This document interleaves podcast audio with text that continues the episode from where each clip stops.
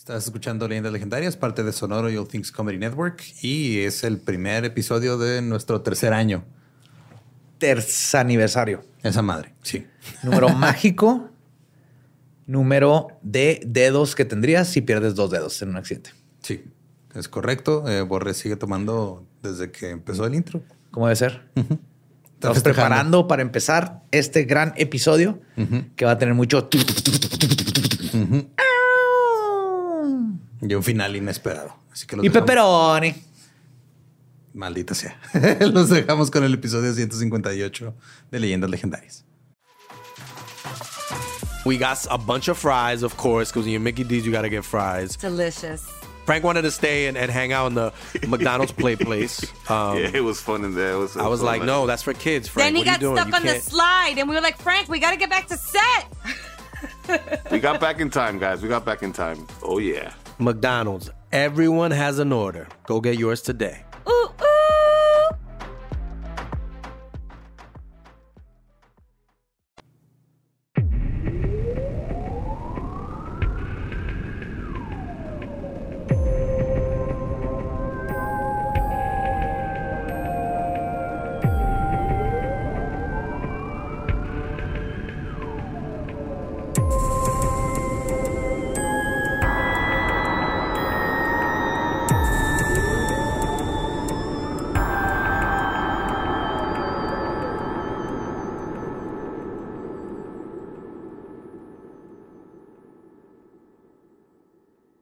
Bienvenidos al tercer año de Leyendas Legendarias, el podcast en donde cada semana yo, José Antonio Badía, le cuento a Eduardo Espinosa y a Mario Capistrán casos de crimen real, fenómenos paranormales o eventos históricos tan peculiares, notorios y fantásticos que se ganaron el título de Leyendas Legendarias, el podcast para tu mamá. Sí, señor. Y estamos aquí de nuevo. Me acompaña Eduardo Espinosa y Mario López Capistrán. Tres años, caballeros. Tres años. Tres años. Hemos estado haciendo esto a propósito por tres años. Ajá. ¿Cómo se sienten? Pues chido, güey. Para mí son dos, pero de todos modos está toda madre, Son dos- ¿Cuál es la última vez que hiciste algo por dos años? A propósito. Güey, hace un chingo que no jalaba Ajá. y que me pagaran. Ajá. La neta, güey, ¿no? Y luego jalé y no me pagaban y luego trabajé y me empezaron a pagar bien. A veces se me hace raro, güey, que tengo vacaciones. Ah, sobre eso. Es... Sabes que va a haber unos cambios. Shit. Y gracias a todos los venues, todas las personas que estuvieron ahí en la, la gira de la maldita Trinidad. Fue espectacular, mágico, indescriptible. Estuvo bien chingón. Yo tiré mi cerveza en Mexicali. Yo Sí. me caí porque tiraste tu cerveza en Mexicali. Yo Sí. encontré tu crimen en Mexicali. Lo reporté a las autoridades. Y hay foto del momento exacto. Es lo más bonito de todo. Ahora, todos los que nos fueron a ver, muchísimas gracias. Sí. Nos la pasamos increíble. En serio, estuvo buenísimo. Todas las ciudades. ¡mua! Estoy bien de mi ingle por si están preocupados. Sí. Eh, Solo me dolió en el momento. Y también muchas gracias a todas las personas que nos mandaron felicitaciones y Sí. a Ale de la página de Leyendas Legendarias Fans que anduvo recopilando mucho. Sí, holy también. shit. Ah, qué, buen- qué bonita sorpresa fue eso. Sí. Thank you, chido. Ale. Todos los fans que se portan bien bonito, güey, la neta. Y entonces, justo para celebrar estos tres años, traigo un tema bien fucking metal. A finales de los años 90, en Italia, se cometió lo que fue descrito exageradamente como el peor crimen de la postguerra. Cuando un grupo de adolescentes... ¿Se están refiriendo a un crimen o a lo que va a pasar con sus acentos todo el episodio? De hecho, todo el guion está escrito en itálica. güey. No seas mamón. Claro, güey. Qué vergas, güey. Eh, Este, esto sucedió cuando un grupo de adolescentes, miembros de una banda de metal y culto satánico, asesinaron a dos personas en un ritual y una más años después. Los asesinatos de este grupo conmocionaron a la población italiana, pero también dejaron un misterio que no se ha resuelto, porque al parecer murieron más personas en nombre del diablo. Hoy les voy a contar la historia de las bestias de Satán. Gran nombre de ba- de banda. Sí, Sí. así se llama la banda, de hecho. ¿No los conocían estos No, vatos? no. Está hardcore, güey. Antes de comenzar la historia de hoy, cabe aclarar que ser satánico o fan del metal no es sinónimo de cometer crímenes ni ser mala persona. De hecho, creo que todo lo contrario. A ver, explícale eso a mi abuelita. Va a estar bien difícil porque está muerta. Ya, ya tengo la ouija. Sácala. La, La Eh, ouija, la ouija, la sí, sí, ouija, sí. Y este caso es, es un ejemplo más de cómo la ira y la falta de empatía se combinaron para formar una mezcla catastrófica por personas con problemas personales que utilizaron el metal y el satanismo como pretexto para no hacerse responsables de sus acciones. Entonces, ya dicho eso, comencemos. En enero de 1998, un grupo de jóvenes se reunió en un bosque a las afueras de Milán para cavar un gran hoyo. Algunos de ellos eran Andrea Volpe, Nicola Sapone, los líderes. También con ellos estaba Pietro Guerrieri, Mario Maccione, quien supuestamente podía hablar con los muertos, Paola Leoni, O sea, todo el mundo puede hablar con los muertos, que te contesten. Ese es el pedo. Van punto. Eh, Marco Zampollo, Eros, Eros Monterroso y Andrea Bontade, entre otros. Ok. Este grupo de amigos se hacía llamar los Besti di Satana. O Los las besties de bestias- Satán. en italiano es Los besti. befos de Satán serían. Ajá. Befos. Los befos del chamuco en, en México, güey, serían, ¿no? O las bestias de Satán, que era un culto de adoradores de Satán, con una banda del mismo nombre donde participaban algunos de ellos. Los jóvenes de entre 16 y 24 años se juntaban para hacer rituales, tomar, drogarse hasta el amanecer y vandalizar cementerios de noche para robarse cráneos y huesos para usarlos de props para sus conciertos. Hasta ahí todo bien. Sí, de hecho. Sí, hasta ahí es una banda metalera Normal. normal. Sí, mo. Excesos. Panteón. o comercio minoritario en los panteones de Ciudad de México. Ya van a empezar a vender NFTs, güey, de, de huesos y cráneos de los panteones, güey. Lápidas. Y hasta ahorita parecía ser en ese momento que este era nomás un grupo de amigos metaleros haciendo cosas de metaleros, güey. Pero en realidad el hoyo que estaban cavando era para enterrar a dos cuerpos humanos. No todos sabían quién iba a ser el sacrificado de la siguiente noche, pero estaban a punto de ser cómplices de un crimen brutal. Luego, el 17 de enero de 1998, en Milán, las bestias de Satán estaban reunidos en el bar Midnight donde hacían toquines de metal. Fabio Tolis, de 16 años, Yo me imagino que de oler ese pinche bar, güey, neta. a Marinara, sí, como a tomate sudado. tomate deshidratado. Güey, con- como sus mamás nunca les curaron la fiebre o algo eh, haciéndoles masaje con tomate, güey. Está. Güey, tengo un trauma. Yo creo que por eso no me gusta el tomate, güey. O sea, Sí, güey. Eh, Bueno, el tomate así fresco, ¿no? Ajá. Porque si era. Me dio un chingo de asco, güey. ¿Tiene cuando me- cebolla y papa? Pues no sé, güey. Me acuerdo que mi jefa me puso así a aplastar tomate, güey. Me da un chingo asco el tufo, güey. Así, pero mal pedo, güey. Para curarte la fiebre tienes que Era aplastar tomate. fiebre o algo me había pasado. Es que estuve mal, güey. Me acuerdo que hasta la maestra no me creyó, güey. Así de... Estaba en tercero de primaria, güey. Y algo me pasó, algo así culero, güey. El caso es de que estuve internado como una semana, güey, acá en el hospital, ¿no? Y luego ya cuando llegué a mi casa, otra semana ahí, güey, en recuperación. en los pies. Me pusieron tomate, güey, Simón. Y acá purificadores de aire y así. Algo me pasó culerón, güey. ¿Cómo Sí, que no sabes qué te pasó? Pues güey? no me acuerdo, güey. Está... No sé. Dos semanas güey. ahí valiendo memoria, verga, güey. Eso le pasó. A- Algo tenía que ver con el cerebro, güey. Sí me acuerdo, güey. O sea, sí. sí era algo así medio cabrón. Y tu neta. mamá te puso a hacer marinara, güey, para curarte. Pues más bien para que me alivianara tantillo. El- la pasta cura Sí, todo. huele en culero a tomate sudado, güey. Ok. Eso olía el bar Midnight. Ajá, Oye, sí, ajá, se olía el ya, bar ya- Midnight. ya lo determinamos. Pues, Fabio Tolis, de 16 años, era bajista y vocalista de la banda. Este estaba junto con su novia, Kiara Marino, de 19 años. Eran de los miembros más jóvenes del colectivo. Ambos compartían los mismos gustos y tenían sus cuartos adornados con velas negras y cráneos y todo. Obviamente eran buenos goth. Ese día, los dos se juntaron con Nicola Sapone, Mario Maccione, Pietro Gurrieri y Andrea Volpe. Este los reunió a todos afuera del bar y les propuso un pequeño cambio de planes. Es por eso que alrededor de la medianoche manejaron unos 15 kilómetros al noreste de Milán, hacia el bosque cerca de Soma Lombardo. Las bestias de Satán se pusieron en círculo, se emborracharon y tomaron drogas. Todo parecía ser una reunión normal entre jóvenes metaleros. Pero en algún punto de la noche tomó una dirección mucho más oscura. Andrea Volpe los reunió alrededor del hoyo, que habían cavado para decirles quién tenía que ser sacrificado. Volpe apuntó a Kiara Marino y la acusó de ser la Virgen María reencarnada. What the fuck? No mames. Es su pecado. Ok. Porque aparte no funciona dentro de la lógica de la No, mitología. de hecho, no, no. puede reencarnar porque no se murió, pero bueno. Pero solo porque, según él, se parecía mucho a la Virgen María. Dijo que ella era la, y cito, vestal de Satán. Y por eso tenía que ser sacrificada. Así siempre va. También se señaló a su novio Fabio y lo acusó de querer escalar en la jerarquía de la secta. Entonces tenía que morir por su ambición. Pero la verdad era que Volpe quería con Kiara y cuando ella se fue con Fabio causó un rompimiento en la banda que fue Ah. ebulliendo hasta este punto. Porque si era, era ¿Cómo les gusta súper... bullir cosas a los No, pues que saquen a Flavio. de la banda. Volpe se acercó a los novios con un cuchillo. Kiara sacó una navaja como buena metalera y Fabio se puso frente a ella para protegerla. güey.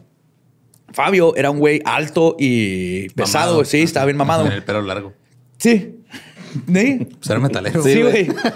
Andaba seguro vestido de negro. Claro. Ah, bueno, sí. Varios, todo el grupo se puso a forcejear con él güey, y se, se defendió cabroncísimo, güey. Pero pues lo empezaron a apuñalar, güey. Duró un chingo güey, la pelea. Cuando su cuerpo fue descubierto, encontraron más de 64 heridas de cuchillo en su cuerpo, güey.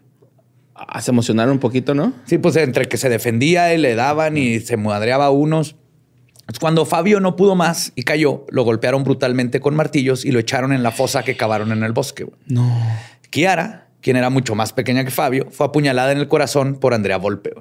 Luego la echaron en la fosa junto con su novio. Los dos seguían vivos en ese momento, por lo que Volpe saltó adentro del agujero y los remató golpeándolos con una pala. Nicolás Zapone metió hojas en la boca de las víctimas y luego remojó un cigarro con su sangre para fumarlo mientras le tira, echaba tierra a los sacrificados. Cuando, sí. Cuando terminó de enterrarlos, Eso Pues está orinaron. bien antihigiénico, güey. La neta sí. Cuando terminaron de enterrarlos, orinaron sobre la tumba y Zapone bailó encima de ella mientras gritaba, y cito, Un momento, los metaleros no bailan. Ajá. bueno, headbangueo arriba de la tumba, Ah, mientras gritaba, ahora los dúes son zombies, intenten salirse de este hoyo si es que pueden. Le quita completamente todo lo metalero y lo macabro a este pedo. El acento. El acento italiano. A ver Sí. qué... Y me los imagino guapos a todos, menos a la Volpe, güey. ¿O ¿Cómo se llama? Volpe. Volpe. Volpe. Ajá, Volpe, sí. ajá. A, Ricardo. a- me. lo imagino como Ricardo la Volpe, sí. así. It's a me, Volpe. Las bestias de Satán celebraron toda la noche antes de quemar sus guantes manchados de sangre. Al día siguiente, Volpe regresó a la escena del crimen y le echó varios galones de amoníaco a la tumba para que ningún perro o otro animal desenterrara los cuerpos de Fabio Tolis y Kiara Marino. Sorprendentemente, esta no fue la primera vez que habían intentado matarlos. Pues habían, los trataron de quemar vivos en el año nuevo de 1997. O sea, ¿y cómo siguieron ahí? Espérate. El 31 de diciembre Ajá. Se acercó varios de la secta al auto de Fabio y Kiara mientras los estaban adentro y le prendieron así como que por la llanta pusieron algo para empezar un pequeño incendio y los salieron corriendo. Y se estaban esperando a que todo el vehículo se prendiera en llamas. Sin embargo, los novios percibieron el fuego y salieron del auto ilesos fuera de que inhalaron un poco de humo. Ok. Entonces, ese fue el primer intento de matarlos. Ok. Los miembros de la secta lograron escapar de la escena y Fia- Fabio y Kiara nunca se enteraron de que sus propios amigos los habían intentado matar antes. Eso explica el por qué. Sí, Se nomás. seguían juntando, Oh, oh, école, el carro está en flamas. Le flama está muy alta. Es su Fiat. Las bestias de Satán. ¿No andan en góndolas allá, güey? ¿Le pusieron llantas o qué, güey? Qué necia, güey. ¿Dónde está Venecia, güey? En Italia. Está. o que nomás ahí hay agua, güey, en Venecia. O sea, los demás no. No, pues sí, sí. Supongo que era un río, güey, ¿no? Acá, Sí, sí, Por hay ahí. muchos ríos. Ajá. Las bestias de Satán estaban involucrados en dinámicas de poder y de violencia. güey. Los líderes del grupo, siendo los más influyentes y los mayores, manipularon a los demás para cometer este y algunos otros actos brutales, usando de pretexto para su psicopatía que eran adoradores de Satán. Sin embargo, no todos ellos compartían la misma brutalidad y falta de empatía. Andrea Bontade, el baterista de la banda, había sido uno de los que cavaron la tumba de los sacrificados, pero se rehusó a asistir al bosque en la noche de los asesinatos cuando supo cuál era el plan. Y por eso los otros miembros lo bulearon tachándolo de cobarde por el resto de su tiempo que estuvo en la banda. Yo creo que lo buleaban por ser baterista, ¿no? Supongo. De seguro tocaba con otras cinco bandas más, ¿no? Aparte de con ellos. Pero la verdad es que la culpa carcomía, carcomía a Bontade. Aunque él no mató a Fabio y Kiara, era cómplice de los crímenes por haber cavado la tumba. Nueve meses después de los sacrificios, Bontade decidió hablar con el culto para convencerlos de que lo mejor era hablar con la policía y contarles lo ocurrido. Por supuesto, las bestias de Satán le dijeron que ni madres, pero Bontade amenazó con, er- con eh, ir él mismo. Y en retrospectiva, esto fue una pésima idea. El plan para deshacerse del chismoso fue mucho más inteligente que matarlo a sangre fría, como lo habían hecho con Fabio y Kiara. Esta vez usarían la mortal técnica conocida como presión de grupo. El 21 de septiembre del 98, las bestias de Satán salieron a otra noche de perdición como solían hacerlo. Entre todos se drogaron y se emborracharon. Y a Bontade lo retaron a manejar su auto tan rápido como pudiera. Güey. Bontade chocó su carro después de manejar a 180 kilómetros por hora. güey. Su muerte fue declarada oficialmente como suicidio. Ay, cabrón. Ajá. Los cuerpos de Fabio y Kiara se mantuvieron bajo tierra durante seis años. Sus desapariciones fueron denunciadas desde el día uno, pero las autoridades decidieron ignorar el caso, pensando que podría tratarse de la fuga de dos adolescentes enamorados. Sin embargo, hubo una persona que nunca creyó en esa razón, y se trata justamente de Michel Tolis, el papá de Fabio. Michel era un hombre sencillo que tenía una relación cercana con su hijo metalero. En una entrevista dijo, y cito, me encantaba acompañar a Fabio a los ensayos y conciertos de su banda. Al principio me sorprendió su forma de vestir y la música que tocaba, pero era un buen chico. No nos dio problemas de ningún tipo. Como padre, me bastaba con verle feliz y éramos una familia feliz. No éramos ricos, pero éramos felices a nuestra manera. güey. Verga, güey. Sí, Michelle es un amor de papá. güey. Si no éramos ricos, pero nunca faltaba el espagueti en la casa. Sí, Sí, así dicen allá. Entonces, el día de la desaparición. El pan parmesano jamás faltó en la camisa de la casa. el día de la desaparición, Fabio le llamó a su papá para decirle de aquí. Rete buen muchacho, Le Fabio. Lees francés, güey. Güey, ninguna palabra que estoy diciendo es italiano, Lolo. Velo piccolo, velo piccolo. Fabio le llamó a su papá. El día, el día que habían desaparecido, Fabio le había hablado a su papá para decirle que no volvería a casa esa noche porque se iría a la casa de su novia, Kiara. Desde ahí algo se le hizo raro al papá. Y cito, dijo, me decepcionó y fui a buscarlo al Midnight, el bar donde solía reunirse con sus amigos y que en aquella época era un punto de referencia para muchos metaleros de la zona de Milán. Olía como a tomate sudado. Olía a tomate sudado. Y Fabio ya no estaba ahí y nunca lo volvería a ver vivo. Fabio soñaba, este, sonaba extraño en el teléfono cuando le dijo que no iba a volver. Dijo que iba a quedarse en casa de su novia, pero Michelle pensó que esto era muy raro para el hijo y nunca se quedaba en la casa de novia. y la novia ¿Cogen era- aquí? ¿Fabio? Es virgen. Y más adelante en la investigación se descubrió que Nicolás Zapone fue quien obligó a Fabio a decirle a su papá que no volvería a casa esa noche. Ok. Cuando la policía teorizó que Fabio se había escapado con su novia, pensaron que podría estar en España. Se comunicaron con las autoridades españolas, pero después de un periodo de búsqueda e investigación, ellos llamaron de regreso para decir que no había rastro de los jóvenes desaparecidos. Michel Tolis habló con todos los miembros de las bestias de Satán, pero se sorprendió al ver cómo ellos se mostraron ah, evasivos en responder algunas este, preguntas sencillas, pero luego todos contestaban exactamente lo mismo, como si usted hubiera ensayado. güey. Sí, como si estuvieran ya. Exacto. se Y de- de- y detalles que nadie De se seguro era una rola, ¿no? Acá Ajá, de metal, güey. Y eran detalles que nadie se acordaría. Así que, ah, sí, llegó y a las nueve habló por teléfono y luego fue al baño y luego se abrochó las cintas del cinturón y luego dijo, ya no voy a ir a casa de mi papá y se fue con su novia y pidieron un taxi. Todos así, muy específica la historia. Y desde ahí el papá dijo, estos güeyes están escondiendo algo. Sí, como cajera del Cinépolis, ¿no? Así. Que lo dicen todo así. Pues indagando en la vida de su hijo, comenzó a descubrir lo profundo que estaba en el mundo del satanismo y usó esta información como su línea de investigación. En una entrevista dijo, y cito, nunca he tenido ningún conflicto con el mundo del heavy metal. De hecho, en aquellos años yo mismo empecé a apasionarme por él. y asistir asiduamente a conciertos en Italia y en el extranjero. Solía distribuir folletos en el Midnight y también repartía personalmente folletos a artistas extranjeros, extranjeros de la talla de Steve Harris y Marilyn Manson. Además, las revistas del sector de la época publicaban los folletos en el reverso de sus publicaciones, con la esperanza de que alguien del entorno pudiera aportar al menos una indicación útil para la investigación. Entonces, el papá andaba por andaba todos los shows Ajá, de metalero y conociendo a todos y dando ya, preguntando por su hijo.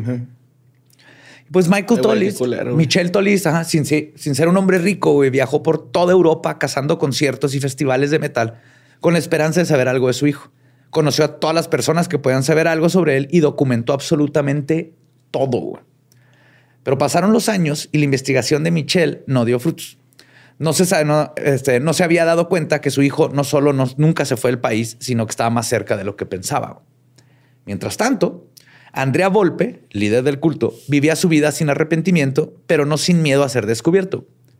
El 24 de enero del 2004, María Angela Pesota, de 27 años, María Angela. recibió una llamada de su exnovio, Andrea Volpe, André el Volpe. Ah, que, que también tenía 27 en ese momento. 27. ya todo el tiempo, ¿no? María Angela solía grabar los toquines de las bestias de Satán y estaba muy involucrada con el culto. Además de también haber sido cómplice de los sacrificios de Fabio y Kiara. Pero su relación con el grupo se rompió cuando Volpe cortó con ella para andar con una chica más joven, Elisabetta Ballarín, de 18 años. A partir de ese momento, María Angela comenzó a decir que iba a hablar con la policía de lo sucedido. Y es por eso que Andrea decidió hacer algo al respecto. Ok. Aquí nadie aprende. güey. Ajá, no, pero qué pedo con eso de. Ah, pues ahora que me cortaste, ahora sí lo va a decir la policía que eres un asesino. ¿eh? Ah, no, claro. güey. Y lo, y lo más que nomás ve a la policía desde el día uno. güey. Sí. Entonces, cuando le, le marcó, este, le llamó a María Angela, lo hizo bajo el pretexto de que quería que la llevara, este, que le llevara las grabaciones de la banda. Y le pidió que se encontrara en la casa de Ballarín, la nueva novia. Qué huevos. Ah, sí. es, Es italiano, güey. Es la pasión italiana. Amore al desnudo. Amore, pasta y fuchebole. En el momento en que llegó María Angela, Calcio borre, no mames. güey. Eh, güey, está el Milan. Y el Inter. En el momento en que llegó María Angela, Ballarín y Volpe estaban intoxicados con alcohol, heroína y cocaína, güey. Como ¿Y si estuvieran agarrando, pues sí. Así, así se la vivían, güey. Pinches pitbull, güey, acá. trabados. Es que esa combinación es mortal, güey, acá. Pues estos vatos. Les habían chido a las Le dosis, echas ¿no? poquito parmesano, sí. Le echas parmesano. Parmesano, la Orégano. Lo reduces bien. Lo dejas servir y si lo Uy. acompañas con el vino adecuado, mira. Sí. todo bien. Sí, güey, creo que sí les habían chido el pedo, güey. Al dente, heroína al dente.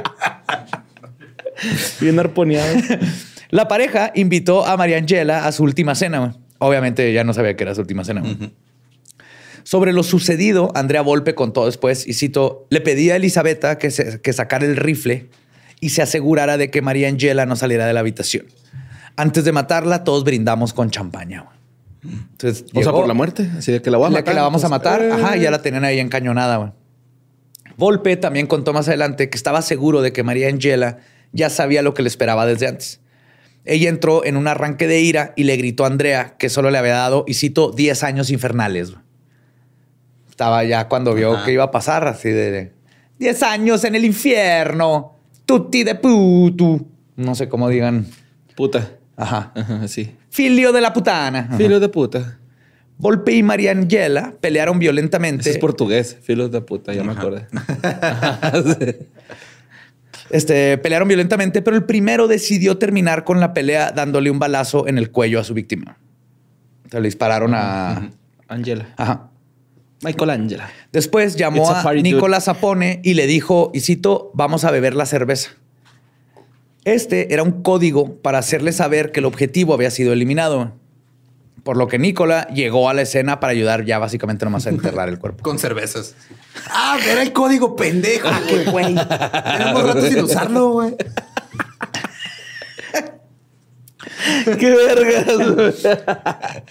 Mientras esperaba a Zapone, Volpe y Ballarín metieron el cuerpo de María Angela en, el en la cajuela del auto y lo llevaron a un invernadero que estaba ahí cerca. Pero había un problema. María Angela no estaba muerta. Ay, mira. Cuando Sapón llega y descubre ajá, que María Angela estaba moribunda, se encabronó y le dijo a Volpe y citó, este es repugnante, ni siquiera sabes cómo matar a alguien.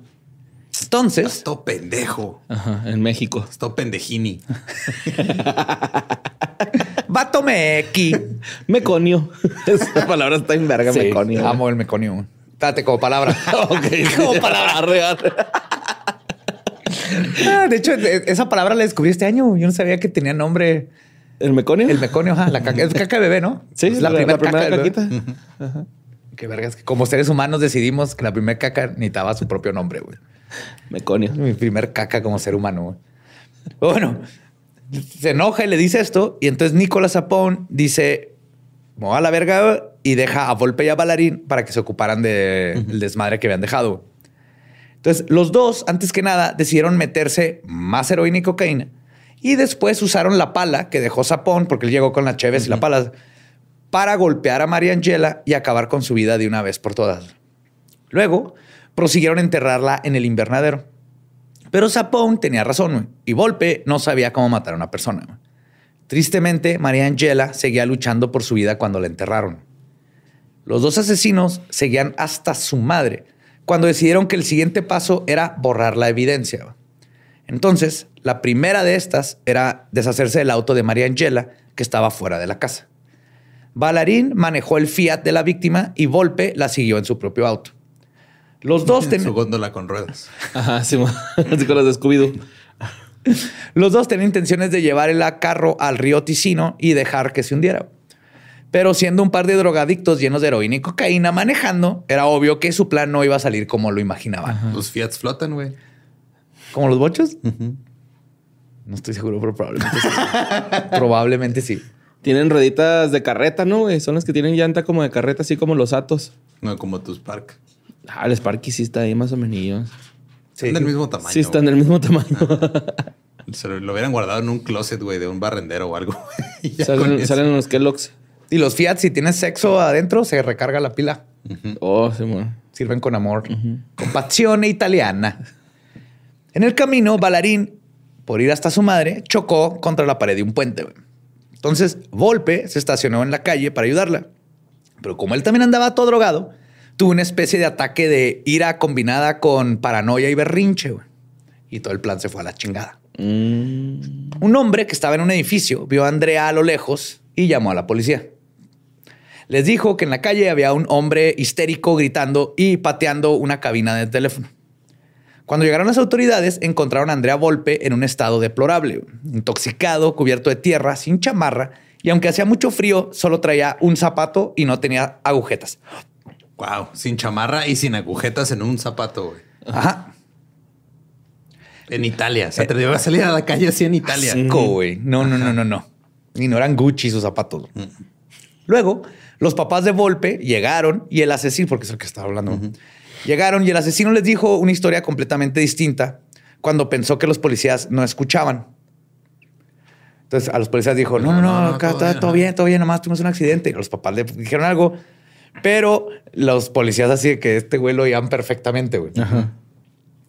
Y entonces las autoridades preguntaron por la novia que venía con él, porque no le había dicho que la novia estaba por allá. Andrea ahora sí los lleva hacia donde estaba el puente y encuentran el carro chocado. Y a unos metros estaba el otro carro, el de Andrea, donde se encontraba Balarín. Cuando cuestionan a Andrea, les contó la mentira más estúpida que se le ocurrió al momento. Dijo que todo había sucedido porque un grupo de entre 10 y 20 hombres salvajes habían salido del bosque y habían atacado sus autos. Wow. ¿Que es algo normal en Italia? Empezaron a jugar el no mames, güey. ¿no? Vamos a jugar a no mames. chocar. Una manada de cultivadores de aceite de oliva salieron del bosque, pegaron a mi Fiat. Odian los Fiats. Sí. Ajá. Sí, les asusta. Sí, le no atacan es- en grupo. Sí, güey. Odian los Fiats porque también funcionan con aceite de oliva, güey. Y no lo hicieron para eso, güey. Dan picotazos así. Obviamente la policía no le creyó nada, pero aún no sospechaban que la pareja acababa de asesinar a alguien. Ajá, nomás O sea, vieron, dijeron, están mamando, güeyes, están hasta la madre y, y Pues- están todos locos. Y, hasta el culo. Y ni siquiera es temporada de hombres salvajes en Italia. Migraron. Migraron a España ahora sí, ¿no? Ninguna de las historias de Volpe tenían sentido, Pero tampoco tenía sentido otro dato. Cuando indagaron sobre el auto accidentado, se dieron cuenta que le pertenecía a una tal Ana María Pesota, quien después descubrirían que era la madre de María Angela. Llevaron a Volpe y a Bailarina al hospital. Y aquí es donde valió verga todo. Díganle que no a las drogas, jóvenes. Cuando Bailarín despertó de su coma por drogas, aún seguía bajo los efectos de todo lo demás que le metieron para salvarle la vida. Y comenzó a confesarle a la mamá de Volpe que habían asesinado a María Angela y a gritarlo ahí en su cuarto de hospital. Ok.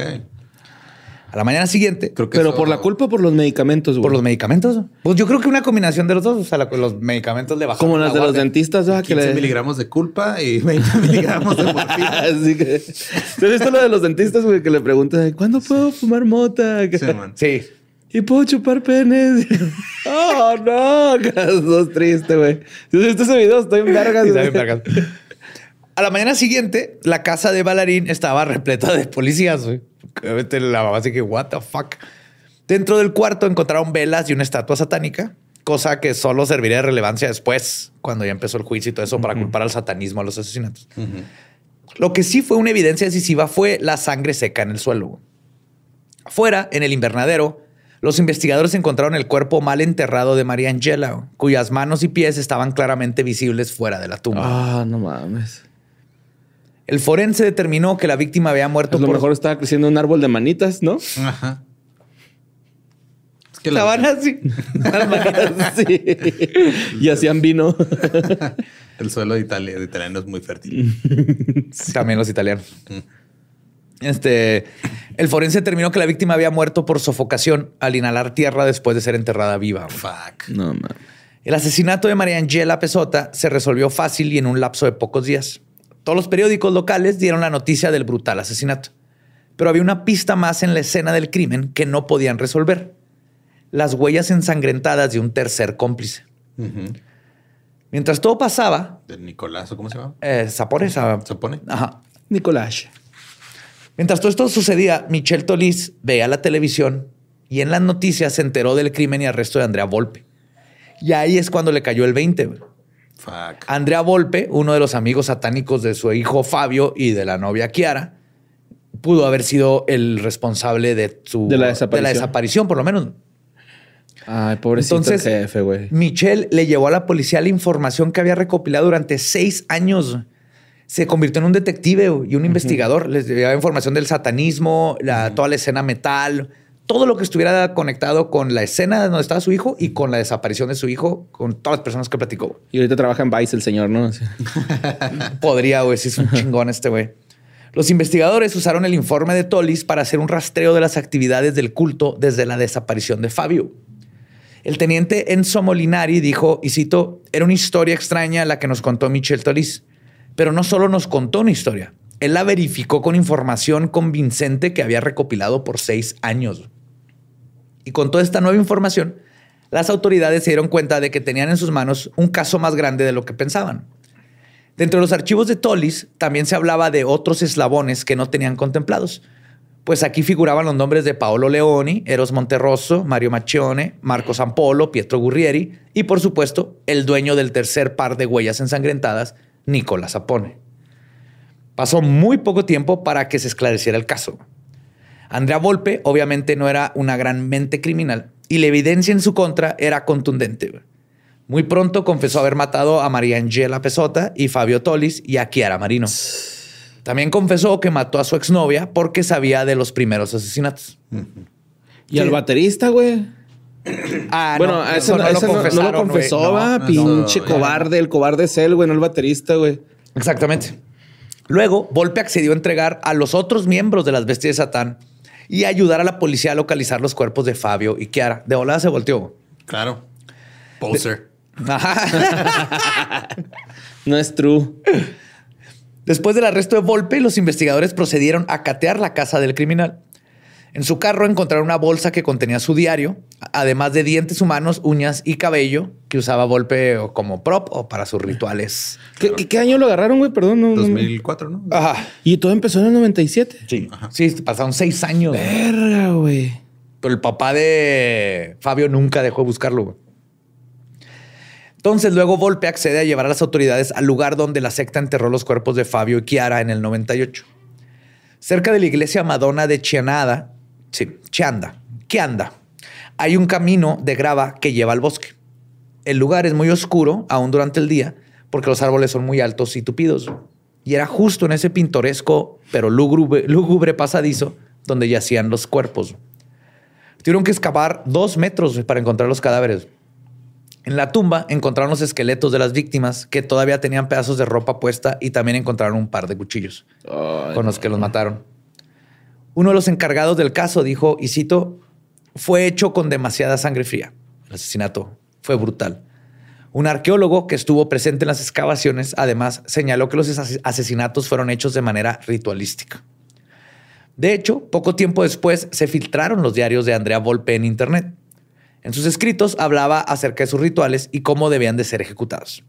Y podemos leer cosas como Dijiste que fueron como más de 64 puñaladas las que le dieron. O sea que los Ahora- cuerpos no están en total descomposición, güey. O sea, ¿se, se percató el forense de ese pedo o cómo? porque llegaban al hueso y se ven las marcas en los huesos. No mames. Ah. Sí. Asumo que se vean, por ejemplo, que se ven los zapatos de así. Ajá. No sé qué pedazos de ropa y se pueden Ah, ver, pues también la ropa, y en ¿no? el Tenía hueso, se hoyos. marcan los Ajá. huesos. Ajá.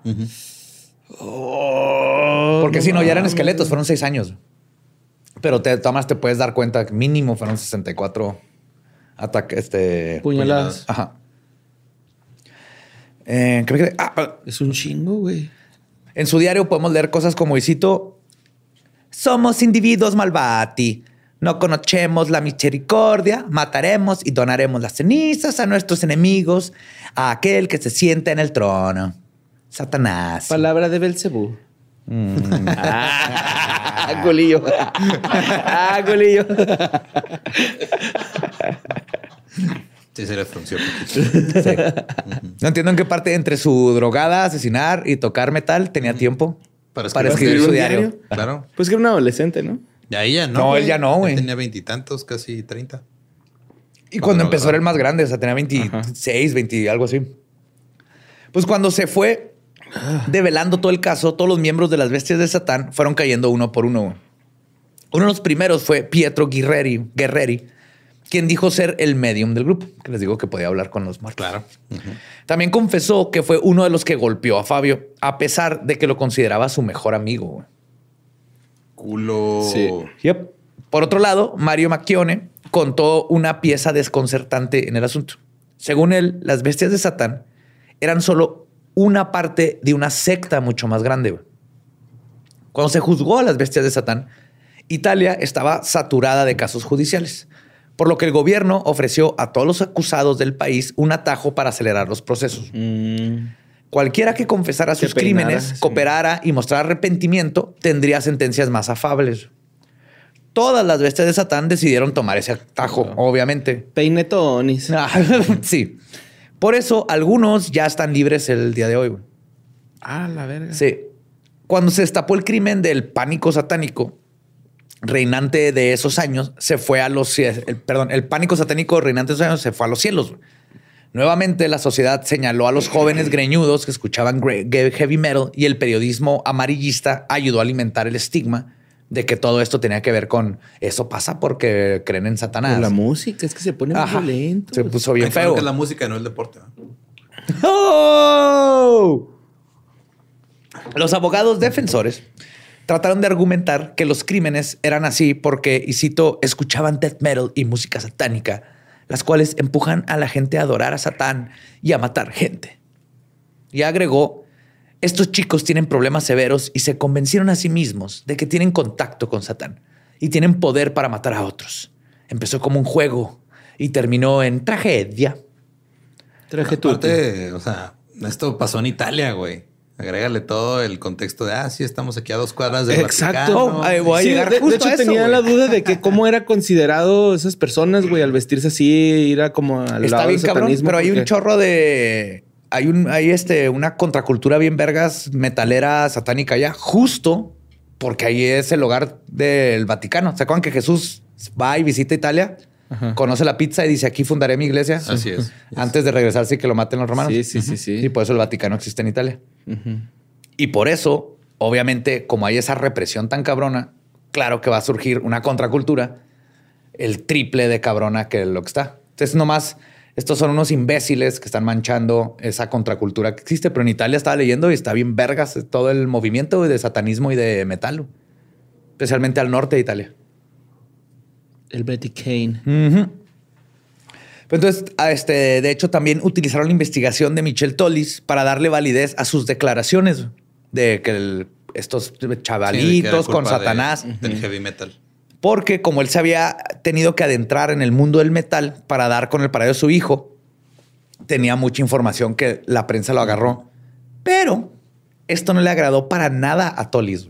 En cuanto se dio cuenta que están usando su investigación para tachar y, y menospreciar y todo los esto, metaleros. salió en la prensa y dijo y declaró, y cito, yo no pretendía señalar a los metaleros que, para ser sincero, me han apoyado más que otras personas. Más que las autoridades. Me gusta estar entre metaleros. Muchos artistas me han mostrado su cercanía y apego de forma sincera, mostrándome una gran sensibilidad.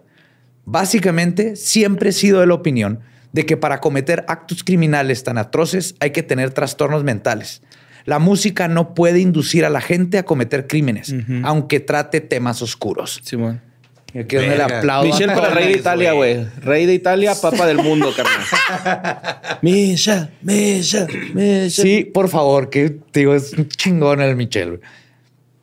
Tristemente, y siendo Italia la capital del catolicismo, nadie tuvo la misma opinión que Tolis y comenzó un pánico satánico que llegó hasta el Vaticano. El santo protector de los pederastas, Juan Pablo II, Mm, de su puta madre. sí, autorizó de emergencia un curso de en la Universidad Romana Pontificia Regina Apostolorum para entrenar a los sacerdotes en la teología y, sociología del satanismo y la magia negra, así como también sobre, y cito, los poderes curativos del exorcismo. No mames. Tú eres mi hermano del alma, realmente el amigo. Un curso de heavy metal. Mira, esto es un breakdown, güey. Y ahora les voy a enseñar cómo meterse al mosh pit seguros. De forma segura, sin lastimar a sus compañeros. El 22 de febrero del 2005, Andrea Volpe y Pietro Gurrieri fueron hallados culpables por los crímenes. Y aunque el abogado de Andrea pidió que le dieran 30 años de prisión, recibió solo 20 años por los asesinatos de Fabio, Chiara y Maringela, Ok. por haber cooperado con las autoridades. Pues Pero, 10 por cada uno, Ya ¿no? cuando el güey lo habían agarrado, o sea, Ya lo tenían, lo tenían con todo, no tenían que darle no tenían que rebajarle la condena. para nada. Pietro Gurrieri fue sentenciado a 16 años por ser cómplice de los primeros dos asesinatos. Pero entonces lo de que era una secta más grande de lo que eran ellos, ¿si era neta o no? Ahorita llegó eso. Porque por, por- a lo mejor por eso le re- reducieron la sentencia, güey, porque ya escupió de los demás, ¿no? Porque, sí, no, pues porque cooperó con todo y confesó y le dio. Pero es que se metió justo en un momento en donde vale madre si es asesinato, traías drogas o te robaste una vespa. Si cooperas, te tiro un paro. Ajá. O saliste con Gucci y Valenciaga junto, te vamos a tirar paro. Imagínate Asco. acá en México. No, si sales con Panam. Bubble gummers. sí, tus tres tus zapatos, tres hermanos, güey. Chingón. Cuando se enteró de la sentencia, Michelle Tolis dijo, y cito, la justicia me ha recompensado, aunque igual me quedo con un sabor amargo porque Fabio no va a regresar. Por otro lado, la familia de Kiara consideraba que las sentencias eran demasiado amables. Lina Marino, madre de Kiara, dijo al respecto, y cito, no es justo. Ellos son asesinos. Los que mataron a mi hija deben quedarse en prisión hasta el final de sus días. Estoy muy de acuerdo con eso. Sí, cabrón, cabrón. 20 años no es nada, güey. Son sentencias que te dan por traer droga, güey. Pues a principios del 2006 hubo un segundo juicio en contra de otros miembros de las bestias de Satán. Mario Macchione, quien cooperó con la policía, fue liberado de todos los cargos. Era menor de edad en ese tiempo y hubo otras circunstancias y lo soltaron. Pero Nicolás Zapone, quien se debate si era el verdadero líder de la banda, le dieron cadena perpetua. Ah, cabrón. Ajá. Ok. Porque era el, el adulto y no cooperó. Es, es que se salvó este Andrea porque él lo arrestaron antes y Ajá, cooperó. Y echó a todos de cabeza. Y ya cuando agarraron a Zapone, ya no Ah. tenía Zapone nada que ofrecer para que le dieran chance de salir antes. Paola Hasta le. eso corrieron con suerte entonces los hijos de la verga, güey. exactamente. Los hijos de la Bergoglia. Es filio de la Vergi. Filo de la Verge. Paola Leoni, Marco Zampolo, Eros Monterroso y Elizabeth Tabalarín recibieron sentencias de entre 24 y 26 años por su complicidad en los asesinatos. O sea, los cómplices tuvieron más condena, güey. Uno sí, porque pues, no, tenían mucho que ayudar. ¿Qué pedo, güey? ey. En el 2007, los abogados defensores apelaron para que sus sentencias fueran reexaminadas, pero lo único que lograron en el mayor de los casos fue que les alargaron el tiempo de cárcel, güey. Uh. O sea, dije, eh, O sea, no, sí es cierto, sí la vamos a revisar y sí te la vas a pelar. Sí, lo vieron y así como, ah, cabrón, estos güeyes tienen menos que el güey que sí los mató. No, no, no, no, no. Y les, les eh, alargaron las sentencias. güey. Y así termina la historia de las bestias de Satán, pero no el enigma que trajeron a la mesa. Como te decía, Borre, Macchione confesó que hay una red más grande de la cual las bestias son solo una pieza. Nicolás Zapone y Andrea Volpe, los dos líderes, testificaron en algún momento que la idea de matar a gente del culto vino de una autoridad externa. Sin embargo, cuando les pidieron identificar a la persona, ninguno de los dos pudo, incluso cuando los amenazaron con darles más tiempo de prisión o les decían, te doy menos tiempo de prisión si me dices quiénes son los, Los chidos. otros que están ajá, en la secta. Otros miembros dijeron que esta autoridad les daba drogas y era su intermediario con esta red satánica que abarcaba o abarca gran parte de Italia. Cuando las autoridades siguieron investigando al respecto, concluyeron que el centro de esta gran secta radica en Turín. Uh, la lluvia. Ajá. Pero nunca pudieron dar con un nombre. Todos tenían miedo de decir más de lo que debían o simplemente estaban mintiendo. Porque sí es en Turín donde hay un movimiento muy grande de satanismo, pero si lo ves, es satanismo no Puro. teísta. Ajá. Eh, puro. Es esta eh, contracultura contra el establishment. Entonces, estos güeyes a mí se me hace que nomás estaban como tirando para A ver, a si le atinaban algo, y ¿no? más Acá. cuando te dicen, si me dices más nombres, si me dices más cosas, te doy menos, pues avientas lo que sea. güey. Pero no salió absolutamente nada de estas confesiones. Pero Andrea Pirlo, eh, ay, Gianluigi Buffon. no. está ahí. Francesco Totti, así. no. Pero entonces todo esto significa que los crímenes de las bestias de Satán podrían ser mucho más y además más brutales y enigmáticos.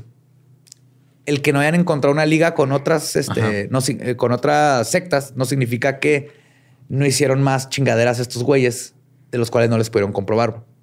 Se cree que las bestias de Satán están ligados a otras 14 muertes. Ay, güey. Mario Macchione fue quien dijo que las misteriosas desapariciones, asesinatos y suicidios, entre comillas, como el, Como el el vato en su Fiat, ajá, podrían ser obra de, obra de Sapón, Volpe, Leoni, Sampoyo y Monterroso. No Por ejemplo. Steano Langone, amigo de Volpe, fue atropellado por un vehículo en mayo del 98. Nunca se supo quién lo atropelló, güey. Y esto pasó después de que se pelearon. Andrea Ballarín terminó ahorcado en su escuela en el 99. güey. Angelo Lombardo, de 28 años, amigo de varios miembros del grupo, fue encontrado quemado vivo en un cementerio el 14 de diciembre del Angelo, 99. güey. Angelo. Doriano Mola fue ahorcado de un árbol. Luca Colombo, un vendedor de flores y amigo de Sapone, tuvo la misma suerte que, Moya, que Mola en el 2004. Y Alberto Scaramuzzino fue encontrado quemado dentro de su auto ese mismo año. ¿Qué pedo? ¿Se acuerdan que trataron de quemar, Quemar a- primero? Ajá. a Kiara y a Fabio. Entonces, todas estas muertes no es coincidencia, güey. De que o los asesinaron o los forzaron a, Ajá, a-. Pero a qué cabrones, güey. Entonces, si todo lo, lo hacían parecer como que no eran ellos, güey. Exactamente. Eso es lo que está cabrón. Pero si te fijas, sigue funcionando dentro de esta misma burbuja. No, no hay otras células. Y, nunca tocaron, ¿o qué verga, güey? O sea, Sí, sí, tocaban bien, cabrón. Bueno, o sea, tenían su circuito y toda la madre. bien ¿no? cabrón. Pues ahí en Italia, en el bar Ajá. este Midnight, se la pasaban en Midnight. Cabrón de que tocaban mucho, no de que fueran buenos porque. Ya. sí. Y es por eso que se cree que los asesinatos de esta banda podrían llegar a los 18 en total. Y aunque no se ha podido comprobar nada, otros caso, otro caso de desaparición nos indica que la Besti di Satana aún tiene misterios ocultos. Cristian Fringerio, quien era quien en el 96 estaba en crisis porque se acaba de morir su papá y encontró una pasión y un grupo de personas que lo ayudaron a lidiar con el luto en el death metal y las bestias de Satán. Se hizo muy cercano a Mario Macchione, ya que era, él era el medium y según él podía hablar con su con su papá, muerto y le, le pasaba historias del papá, ¿no? Claro. El 14 de noviembre del 96, Cristian se fue temprano de su trabajo y luego le habló a su hermano para decirle que tenía que salirse de su casa, como insinuando que no era seguro estar ahí. Le dijo, güey, ¿sabes qué? Vete a donde sea, pero no te quedes en la casa. Luego Christian se fue toda la noche con las bestias y su familia no lo volvió a ver. La madre de Frigerio lo reportó como desaparecido, pero las autoridades no tomaron la denuncia seriamente, como siempre sucede, que desaparece un joven y es de, ay, seguro anda de party. Al rato vuelve. Y el güey ahí en la morgue de refrigerio.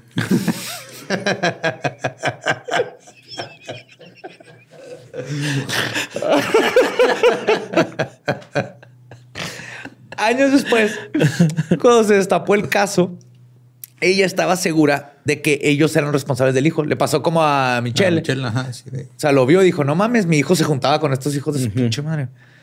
Descubrió que Mario Macchione no tenía sentencia y fue directamente con él, porque es que lo soltaron. Fue directamente con él para pedirle respuestas.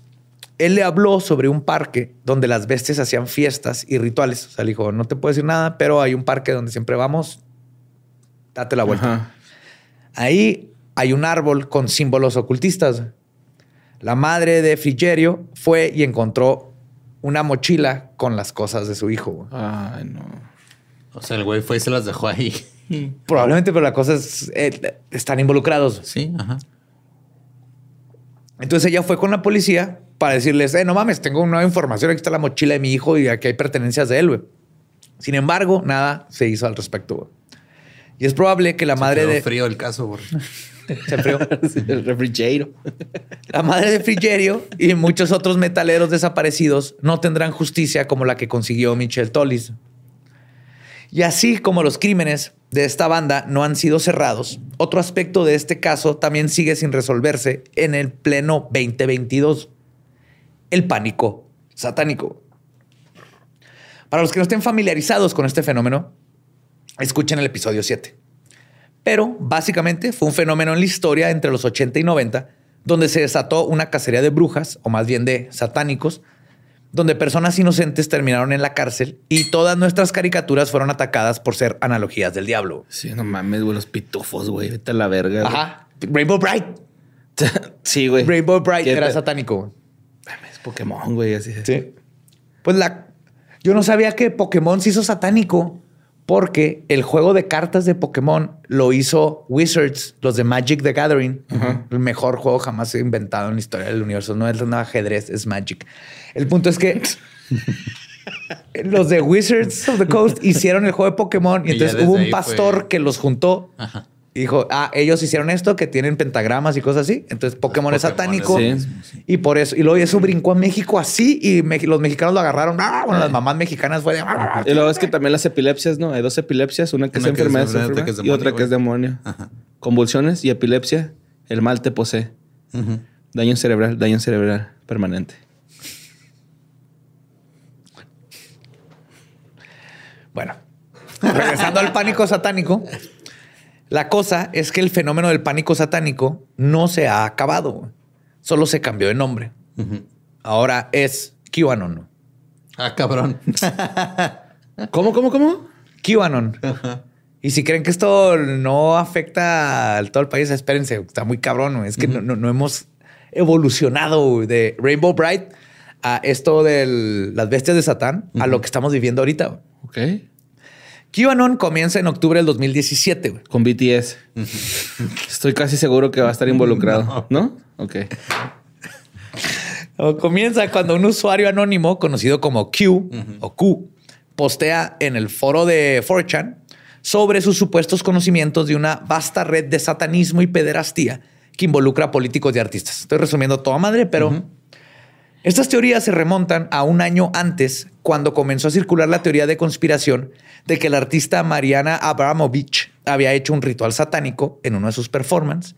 Y también fue en estos tiempos cuando se cuajó la ya descartada y ridícula teoría de conspiración que aún muchos creen conocida como Pizzagate, que terminó con un señor entrando a una pizzería armado con un rifle para salvar a niños de un sótano que no existía. Y luego se extendió a que la gente crea que Justin Bieber nos está advirtiendo en su canción Chami de la élite pedrasta de la industria de la música. güey. Un saludo, Coquito Celis. Saludos, Coquito. Besitos en la pelona de arriba. Qué bonito que el dinero no te ha cambiado. Sí. Sí. Pero hueles a magnate, a millonario. y de seguro nadan sus monedas en su bodega, Claro. estoy seguro. güey. Cambió todo a monedas de 10 centavos. Ajá, sí, güey. Para que se vea Así pidió chingo. que se lo pagaran en monedas de 10 centavos. También creemos que Little Nas es satánico y que tiene tenis satánicos. No, nomás es fabuloso. Sí, Sí, exactamente. Y, Y, y siempre en Xanax. que las evitables muertes en el concierto del idiota de Travis Scott fueron un ritual del Illuminati. güey. Entonces, pues, digo, todas estas teorías las repiten en México. Es un cuarto, es un cuarto de eco donde todo esto vive en Twitter en México. Viene de QAnon, que es el nuevo pánico satánico. Pero quizás una de las ideas más prevalentes y estúpidas teorías de este nuevo pánico satánico es el tema del adrenocromo. Según los conspiranoicos, el adrenocromo es una sustancia producida por el cuerpo que es extraída de los niños y consumida por la élite para no envejecer y les da un high y todo. Está, a, a mí lo que siempre me ha parecido muy irónico de este pedo de que hay una red de satanistas pederastas es que el la red real son los católicos y los padres Sí. y todo ese pedo. güey. Exacto, a eso Es- voy. Es la mejor desviación, es, es el mejor plot twist. O sea, esos güeyes Totalmente. le dieron la vuelta de una manera bien cabrona. Y no, no, claro que no. O sea, los padres son inocentes. Es el diablo. Mira, ahí están escondidos. Ahí anda, búscalos, andan de negro Ajá. y le hacen mosh pits Ajá. y tienen barba. ¿A poco tú crees que yo, un viejecito en vestido, voy a andar cogiendo niños? ¿Te parece que yo, un viejecito que usa morado con blanco, güey, y dorado, voy a andar toqueteando a tus niños cuando me los dejas para que toquen mis campanas? No, no, no. Es el tipo ese de lentes que está ahí, que le acaban de ayudar porque se cayó en el mosh pit. Es, es él. él Ah, es el malo. Ah, ok, ok. Atrápenlo contra él. Pero entonces, en esta teoría del adrenocromo le agregan que es más potente si es extraído cuando el niño tiene miedo y por eso los grupos secretos se dedican a torturar y abusar sexualmente niños. Que los hagan Monster- reír, güey. Monster Inc, güey. Pero producida por HBO, güey. De hecho, es una de las teorías de QAnon, güey. Que los hagan reír, güey. A ver si se. QAnon dice que Monster Inc. es este estos los la élite enseñándonos lo que le hacen a los niños. El señor Water News. No, Water News? Water News. Robaré los necesarios para salvar esta compañía. Randall. Pero para aclarar esto, la verdad es que el adrenocromo es una sustancia química que en efecto produce el cuerpo. Y es lo que resulta cuando la adrenalina se oxida al exponerse al oxígeno. Fue estudiada en los 50, de los 50 a los 70, güey, como una cura para la esquizofrenia. Pero se descubrió que no tiene una aplicación médica en ese sentido para nada. El día de hoy es un, deriva- un derivado conocido como carbazocromo, que es, es un sustituto químico para el adrenocromo y se utiliza como un producto antihemorragias. Para lo único que sirve, güey. Te lo Ok, pones por una no herida y- ayuda a que coagules más rápido. Y puedes comprar cualquiera de los dos compuestos En Amazon. en internet. Sí. Claro que sí. Los puedes comprar en internet, güey. No necesitas torturar a un niño. Tú nomás dile a una neni que dónde está el punto medio y listo. Ajá. Y la idea de que este compuesto químico sirve para algo más que ayudar a la coagulación comenzó con Aldous Huxley en su libro Doors of Perception, que escribió antes de que se hicieran las pruebas científicas que determinaron que no sirve de nada. Entonces nomás lo, lo menciona, así de que esto eventualmente tal vez nos dé un descubrimiento mental para bla, bla, bla. Luego se popularizó 20 años después en la novela de Fear and Loathing en Las Vegas de Hunter S. Thompson y se inmortalizó con la película de Terry Gilliam, donde, donde Johnny Depp usa la sustancia. Pero Hunter S. Thompson nomás lo agarró como que es una droga más extrema de heroína y Sí, mezcalina. algo y todo lo que exótico, está- ¿no? algo o sea, lo más Simón exótico. acá, este, espuma de vaquita marina, ¿no? Así es. Ah, sí, ya. No Ese fue justo lo que estaba a lo que le estaba tirando Hunter S. Thompson y ahora lo agarraron como algo que existe y no. Y todas estas ideas se amalgamaron en lo que ahora es QAnon, que además pone como a su salvador a Donald Trump, Claro. quien dicen es el único que sabe de esta conspiración y que el único que la va a detener. Los sí, Es los un héroe. Entonces, si crees en Pizzagate, si crees en adrenocromo Si y todo crees que esto, John F. Kennedy va a regresar, güey. Ah, sí. Justo. yes. Todas estas teorías vienen de este desmadre de QAnon, güey. Mitad presidente. John F. Kennedy te salvará. Nothing bad ever happens to the Kennedys.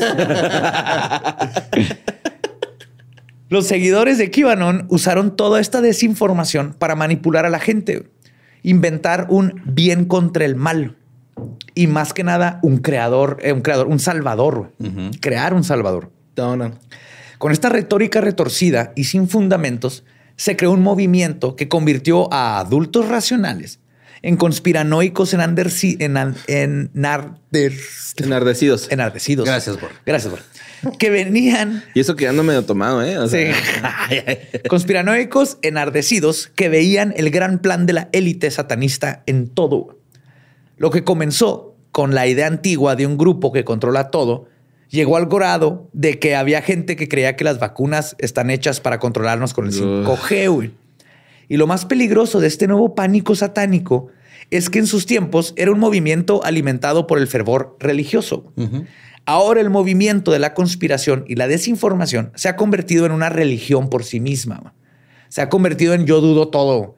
Todo lo que me dice el que no quiero escuchar es falso y lo que me dice el vato de acá, eso es real. Puedes tener un científico que tiene 20 años estudiando algo y dice, no, no, no, yo leí, este vato me dijo que todo eso es falso. la desinformación. Es una nueva fe por sí misma, güey. Es un pánico satánico Mira, no, muy no cabrón. ni se te ocurra decir que en el próximo capítulo vamos a ver más de esto, porque si no, se va a poner bien fea la cosa aquí, güey, en leyendas, güey. ¿eh? Sí, por eso estoy apuntándote con el dedo. Estás hablando conmigo. Capistán. Y si aún existe un ápice en alguno de ustedes que esté pensando, no lo sé, Badía, pueda que sí tenga sentido lo que dicen. Pues déjate de mamadas, chingado. Para empezar. Y recuerden que todas estas teorías de las vacunas, adrenocromo, Pizzagate, son esparcidas por las mismas personas que entraron en el Capitolio de los Estados Unidos con gorros de búfalo y que se juntaron en el sitio del asesinato de John F. Kennedy en noviembre del año pasado para esperar la venida de su salvador, John F. Kennedy Jr., quien murió en el 99 y según ellos va a venir a salvarnos a todos porque él es Q. Ajá. No llegó. Y entonces se volvieron a formar. No mames. Y no llegó, güey. Si creen en esto, tienen que creer que John F. Kennedy Jr. Va a regresar. va a regresar. Sí, huele a Doritos de ranch, güey, este pedo. Bien cabrón. Yes. Y continuar con estas conspiraciones es terminar con la razón y el sentido común. Y no digo que no haya conspiraciones. Y claro que los gobiernos tienen sus intereses en ellos mismos y no la gente. Igual que los grandes empresarios. Pero si seguimos por este camino de la desinformación, terminaremos con una sociedad llena de conspiraciones y sofistería, en donde ninguno de nosotros estaremos a salvo de que un día decidan que la bruja eres tú y que de esa manera quieran quemarte. Y lo más peligroso es que el perseguir monstruos imaginarios, como Pizzagate, nos distrae del problema real. Un informe del Hispanic in Philanthropy reporta que el crimen de trata de personas en México aumentó el 32.5% en los últimos cinco años. Y a pesar de esto, no se ha implementado ningún programa nacional para prevenir o erradicar este tipo de delito. güey. El Es, que es mon- el liberalismo, neoliberalismo, como se diga. es el problema. Si solo pudiera, tu- conocemos gente que pudiera hacer leyes, Fíjate que que no, estuviera no ahí sentado, ¿no? Pues el monstruo está en nuestra propia casa, güey. literal. La mayoría de los casos de abuso sexual suceden en el hogar y por un familiar conocido. güey. Sí. Y en nuestro país, solamente en la Ciudad de México, el Estado de México, Puebla, Tlaxcala, Morelos, Michoacán e Hidalgo, suman 1.309 víctimas de las que se han reportado en los últimos cinco años. Es un chingo. Porque las que no se reportan, tú sabes que es Son todavía más. 10 güey. veces más. De hecho, a mí me da mucha tristeza ir en las calles a veces, güey, aquí en Juárez. Y hay, o sea, sé que está bien, güey, que haya ese tipo de anuncios, pero que diga que te toque un tío es un crimen. Denúncialo, güey. Eso quiere decir que hay mucha gente callándose los crímenes de. de- Es por eso que existen estas cosas. está horrible verlo en la- no en la pared, güey. Dar cuenta que que es un crimen. no nomás que es un crimen, sino que, Que no sucede y es más común de lo que queremos, pero es algo tan Y horrible no se tiene que, proteger a esa los- gente, güey. No se les tiene que proteger, güey. Aunque sea el hermano de la mamá, güey. No se tiene que proteger. Al contrario, güey. Se protege porque no hay información y no se educa. Exactamente. Y porque es más fácil decir, es que son allá. Y eh, está bien hay- culero que sea en una barda la que te tengan que decir, güey. Está mal, güey, que tu familiar te esté haciendo eso, güey. Claro. Está la verga, güey. Y lo cabrón aquí es que eh, como sociedad es más fácil decir, es que el manager de Justin Bieber es, es parte de una élite que está Ajá, usando en niños. decir, en lugar de "Ay, decir, no mames, mi vecino es un hijo de la verga. Ajá. O mi tío, o mi papá, o mi hermana, o mi hermano. Sucede en las casas y por eso nos da miedo como sociedad. ¿no? Y pues la teoría de las teorías de conspiración son dañinas, dañinas cuando nos ofrecen un Son escape. Sí. Son danoninos. Son dañinas cuando nos ofrecen un escape de los terrores que están pasando en nuestra realidad. Es más fácil odiar y quejarnos por un terror fabricado que confrontar la realidad en la que vivimos. Y eso es justo lo que el pánico satánico crea. Un fabuloso chivo negro expiatorio llamado Philip, al que todos le temen y culpan, mientras que el verdadero mal se está escondiendo frente a nuestras propias narices. güey. Que es al que todos le rezan. Y que habla. Imitación de Donald the Duck. Trump. Y esta fue la historia de la bestia de Satani y más pánico satánico que El no nuevo. nos deja nada más ser seres racionales y darnos cuenta de las cosas que están sucediendo. Muchas gracias por no hacerlo en dos partes. De nada, Borre. Te voy a dar 100 pesos. Ya tú-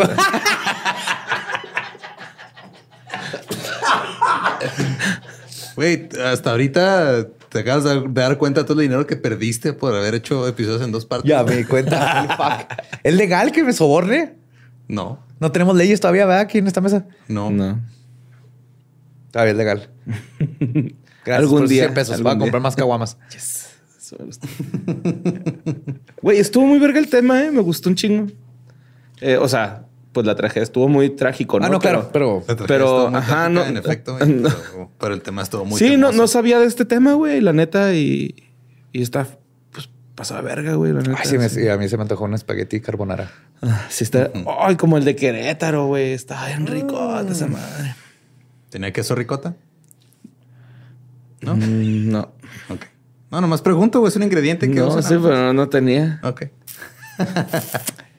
pues recuerden que nos pueden escuchar en todos lados como arroba leyendas podcast. También me pueden seguir como arroba ningún Eduardo. A mí como, este, Mario López Capi se me fue el nombre de mi pinche.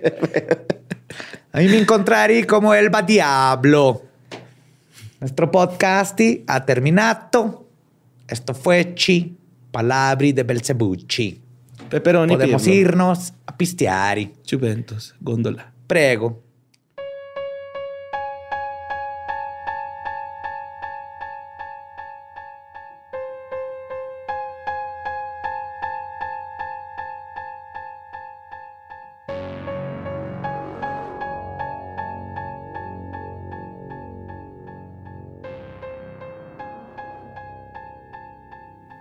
Y eso fue Besti de Satán y Pizzagate. Y antes, si alguien sigue y, e insiste Van a seguir. de que Pizzagate, y ahí hay pruebas de Pizzagate. A ver, en los show notes puse los correos de Podesta, que es donde empieza todo esto. Lean los emails y luego podemos platicar. Porque ya leí todos los emails. Entonces yo ya puedo platicar. Lean los emails. No me digan que lo vieron en Facebook o que hay pruebas. Lean los emails y luego le damos. Todo esto es parte de la gran- Badía? Sí. te vas a la fuente. Y esa es la fuente. Ahí están en los show notes. Si quieren hablar de Pizzagate, lean primero todos los correos. Sí, ojo, no estamos diciendo que no hay pedrastia en No, muchos lados. no, no, no, no. Pero Pizzagate en sí, en específico. Exacto. ese Fake. caso. La sí. pestaña está aquí en todo México. Fake. Fake. Y pues, chido. Sí, abajo con el pánico satánico. Sí. Pánico satánico ya. Ah, cancelado. Satánico. ¡Eh! Yay. Pánico satánico. Satánico. ¡Eh! Party. Soy ambivalente ante ambos. Eso también está chido. es parte del satanismo. es parte del satanismo que tú seas ambivalente, libre, eh, que te valga verga todo lo que, que tú quieras. Excelente. ¡Yeah, Lolo! Yay. Los queremos mucho. Nos vemos y escuchamos próximo